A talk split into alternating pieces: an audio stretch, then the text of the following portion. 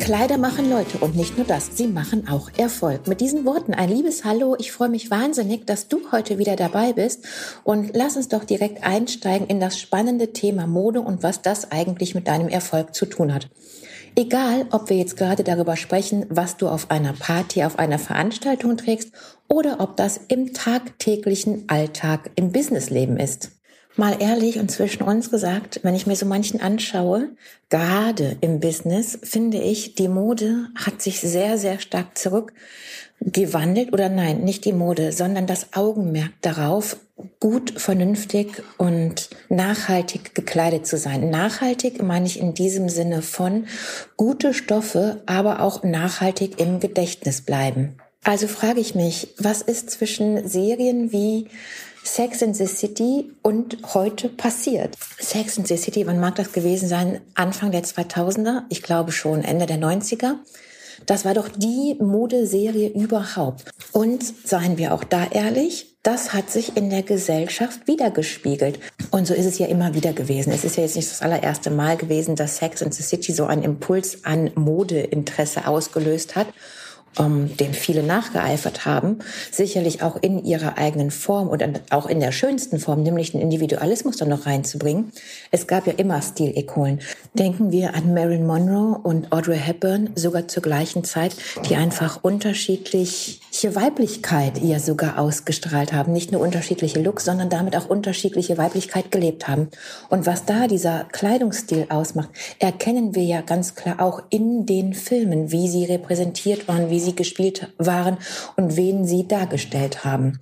Und das geht natürlich weiter. Mal waren es Schauspielerinnen, in den 80ern war es äh, Princess Diana und später waren es dann ja auch die Topmodels, die dann in den 90ern ja ganz klar ikonenhaftig verehrt wurden. Ob ihrer Mode und aufgrund dessen, was sie mit ihrer Persönlichkeit ausstreiten. Und ganz wichtig ist hier auch nochmal, wie sehr unterschiedlich auch das Ganze war, ja.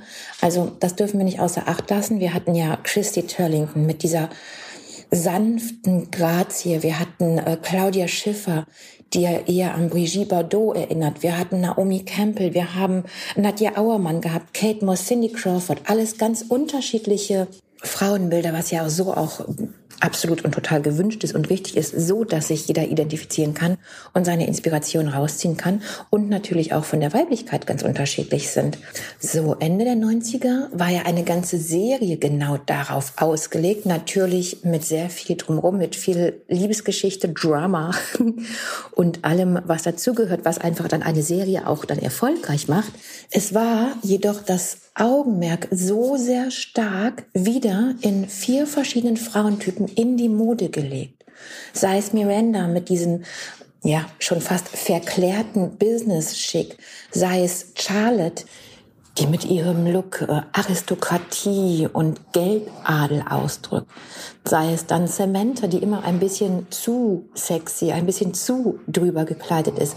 Und dann natürlich Carrie, die Mode-Ikone überhaupt. Und gerade an Carrie können wir so gut an der Mode beobachten, wie sie sich in ihrer Serie auch weiterentwickelt. Jetzt habe ich in ihrer Serie gesagt, das ist ja natürlich Quatsch. Aber sie basiert natürlich ganz stark auf Carrie, wie sie sich in dieser Serie weiterentwickelt. Von der ja Tagesblattschreiberin über ein pikantes Thema. So ist natürlich auch die Mode dargestellt. Wir erinnern uns an dieses Nacktkleidchen und an ihre andauernden immer wieder Versuche mit Mr. Big zusammenzukommen und bis sie dann wirklich gestandene Autorin ist und eben einen ganz anderen Stil vertritt. Das ist dann eine Entwicklung in der Serie gewesen, die durch die Mode auch unterstützt wurde. Und wenn wir uns da einmal denken, meine Güte, was Mode alles für uns tun kann, dann ist es doch so viel mehr als nur Kleidung, oder? Ich würde sagen, wir fangen einfach mal ganz von vorne an. Wer den Film Der Teufel trägt Prada gesehen hat, weiß, wie viel Mode kann, wie viel Menschen die perfekte Form, Farbe für jede Gelegenheit, jeden Anlass und für jeden Typ an Mensch erst einmal herauszufinden. Und bevor das dann in den Supermärkten schlimmstenfalls landet, ist das eben Haute Couture. Natürlich sehr, sehr, sehr stark heruntergebrochen. Aber die Farben, das nächste It-Piece, die Formen werden zuerst einmal in den großen Häusern in Paris erfunden. Und natürlich auch die Stoffe, die dafür genutzt werden, die Materialien, die Schnittführung und damit dann eben auch das, was Trend wird. Jetzt ist es im Businessleben sicherlich nicht gut, immer zu sagen, man sollte einfach nur dem Trend nachgehen. Es ist aber wichtig, sich auszukennen, eine Modeinteresse zu haben. Ich empfehle, das ist natürlich sehr einfache und leichte Kost, Sex in the City oder auch Der Teufel trägt Prada. Wer sich mehr informieren möchte, schaut doch einfach bei YouTube. Da sind so viele tolle ähm, Arte-Reportagen hochgeladen über die verschiedenen Modezaren, über die verschiedenen Epochen der Mode. Und es ist trotzdem leicht zu verstehen. Es ist unterhaltsam dargestellt und du wirst dich dann in dem Thema auch viel besser fühlen. Das heißt, wenn du eine gewisse Grundinteresse daran hast, dann bist du schon mal richtig gut auf der guten Seite der Kleidungsmacht. So, warum ist das jetzt hier ein Thema? Was ist passiert dazwischen? Was ist passiert zwischen modischen Ikonen, die wir doch jahrelang in unserem Leben hatten und heute? Warum ist es so, dass wir den Schlabberlook sogar im Business revolutionieren möchten und eben nicht gut gekleidet sind, sondern bequem gekleidet sind. Was ist da passiert? Ich kann dir das nicht sagen. Ich kann das nur innerhalb der Jahrzehnte benennen.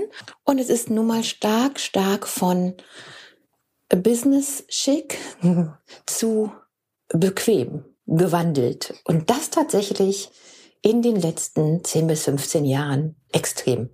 So. Und das bleibt dann den obersten Bossen auch nicht verborgen.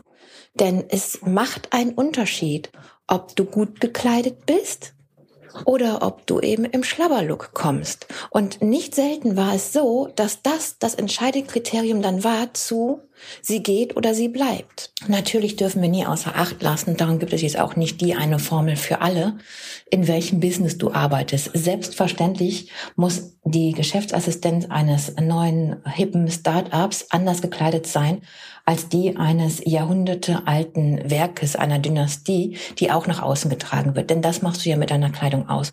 Auch du repräsentierst tagtäglich an allererster Spitze direkt unter deinem Boss die Firma. Und das macht Mode eben auch aus. Und so hast du die verschiedenen Gefilde, in denen wir uns bewegen und austoben können, als perfektes Werkzeug in deiner Hand. Also was gibt es denn Schöneres, wenn du dir mit Kleidung dein eigenes Statement und das der Firma setzen kannst und dadurch einfach schon eine Präsenz in dir selber findest. Worauf ist es gut zu achten? Egal in welchem Business du arbeitest, sind gute Stoffe so sehr wichtig. Also achte darauf, dass du einfach die teurere Variante vorziehst, weil sie länger hält und besser aussieht. Das macht mehr her. Hol dir ein gutes Teil anstatt zehn Stück aus Polyester. Hol dir hochwertige Materialien, die erstens nicht nur verhindern, dass du schwitzt und sich Schweiß, Schweißflecken bilden, sondern die langlebig sind, am Ende machen sich doch bezahlt und sie drücken Werte aus. Werte sind für jede Firma einfach unfassbar wichtig und das kannst du einfach schon mal mit der richtigen Auswahl der Materialien machen. Dann empfehle ich dir dringend, finde einmal heraus, ob du ein Sommer- oder ein Wintertyp bist. Ich weiß, ganz viele Stufen nochmal ab. Äh, Frühling, Herbst, Sommer, Winter. Frühling, Sommer, Herbst und Winter. Das ist überhaupt gar nicht so wichtig. Für mich ist es immer sehr wichtig zu wissen, wo gliederst du dich ein, Sommer oder Winter, kühle Töne oder warme Töne. Denn die können dich entweder krank oder putzmunter aussehen lassen. Wenn du noch nicht weißt, was du für ein Typ bist, gibt es im Internet so viel kostenfreie Portale, wo du das einfach mal erarbeiten kannst durch Selbsttests. Also was auch offensichtlich ist, da brauchst du keine große ähm, keine großen modischen Ambitionen oder aber ein Vorwissen. Es wird wirklich abgefragt, wie deine Haut ist, wie du bräunst, ob du rot wirst, ob du braun wirst. Es wird abgefragt, ob du Sommersprossen hast, wie deine Augenfarbe ist. Also wirklich nichts Schwieriges. Next Level wäre natürlich eine Stylistin. Achtung, Achtung, Achtung, bitte, bitte unbedingt eine gute. Ich habe nicht zuletzt durch die Bräute, die ich betreue, so viele unterschiedliche kennengelernt und es gibt wirklich sehr wenige gute. Also, wenn ich direkt ans Herz legen kann und da lohnt sich auch die weite Anreise, das ist Lilly Lindemann. Sie macht eine akkurate und ich glaube sogar auch per Zoom, also vielleicht musst du gar nicht anreisen, eine akkurate ähm, und ausführliche Analyse deiner Persönlichkeit, aber auch deines Körpertypes und eben kann dich schön einsortieren. Ja, Heute machen wir Schubladendenken, damit wir wissen, ob wir Winter oder Sommer sind, kühle oder warme Farben. Ich verspreche dir, das macht so viel aus. Und Achtung, das heißt nicht, dass du, wenn du zum Beispiel wie ich ein Wintertyp bist und dir kühle Farben stehen, dass du niemals mehr eine warmes Braun tragen werden kannst, aber eben nicht nah am Gesicht. Das passt dann für die Hose. Am Gesicht solltest du eben die Farbe tragen und sei es durch einen Schal ne, egal wie, der dann halt dein Gesicht strahlen lässt und die Aufmerksamkeit auf sich zieht. Und das können wir so gut durch die Typberatung erreichen. Wie gesagt, die erste Variante im Internet, die nächste Variante lege ich dringend ans Herz, Lil Lindemann. Dann braucht es nicht extra erwähnt werden. Ich sag's trotzdem einmal, selbstverständlich bleiben Kleider mit rosa Bärchen im Schrank. Das wollen wir natürlich nicht sehen. Es bleiben aber auch zu maskuline Anzüge im Schrank. Wähle wirklich den Stil dazwischen und mach's dir mit guten Materialien einfach.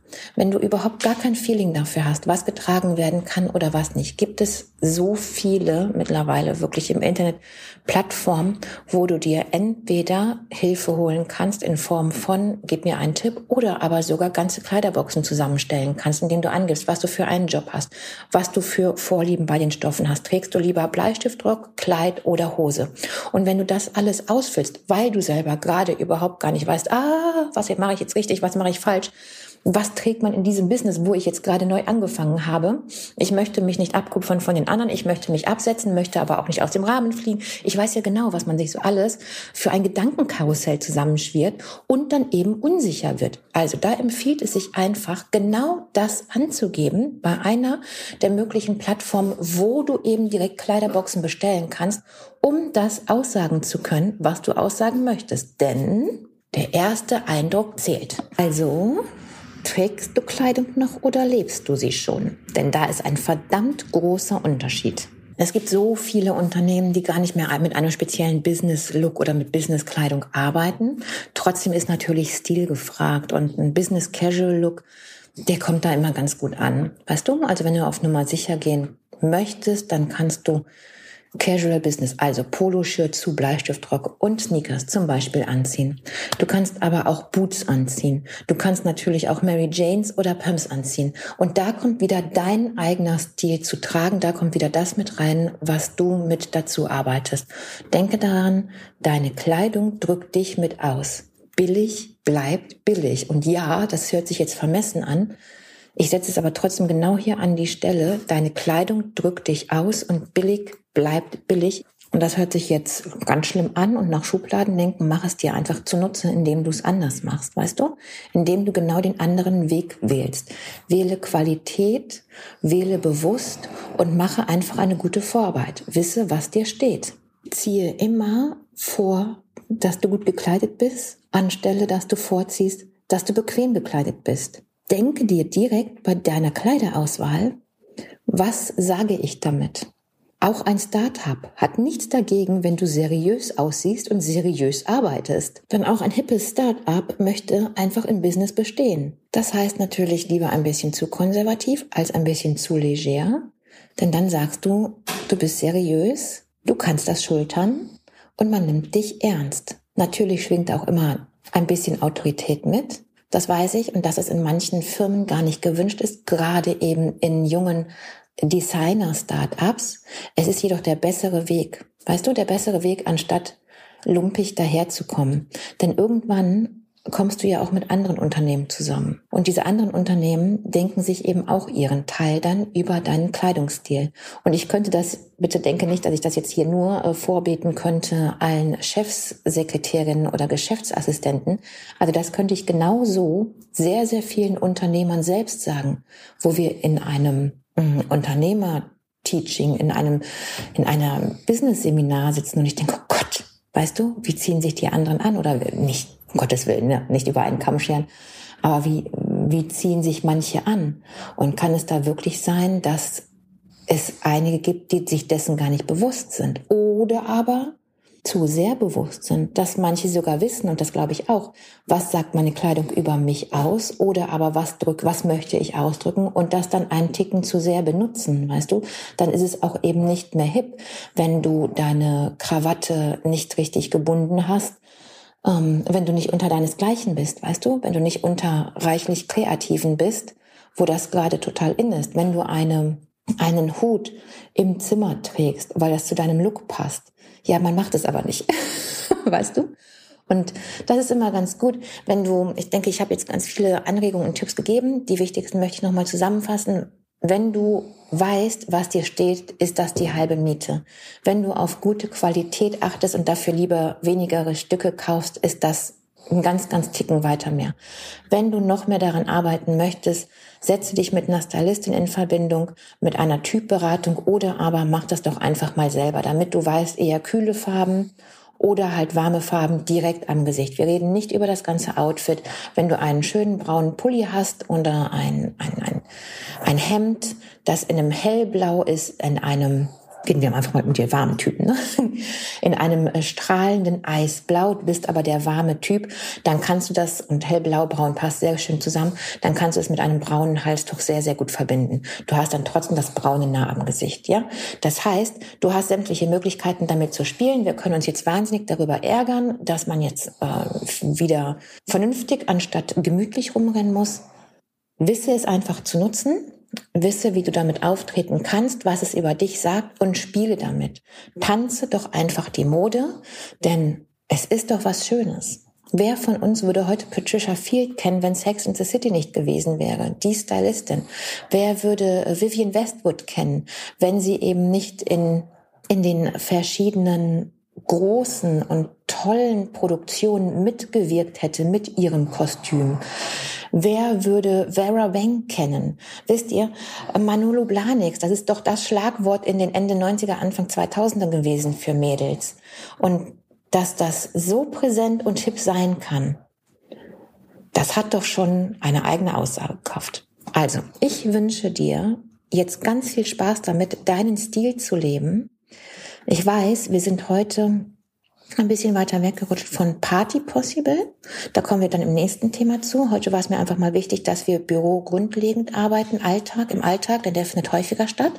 Und ich würde dann in der nächsten Folge aufbauend auf diese, wo du diese Grund Nuancen, diese, nee, diese, nicht Nuancen, diese Grundwichtigkeit schon kennengelernt hast, einmal Nuancen herausarbeiten, aber dann auch ganz stark auf Firmenveranstaltungen gehen. So, jetzt aber bis das nächste Mal. Tschüss.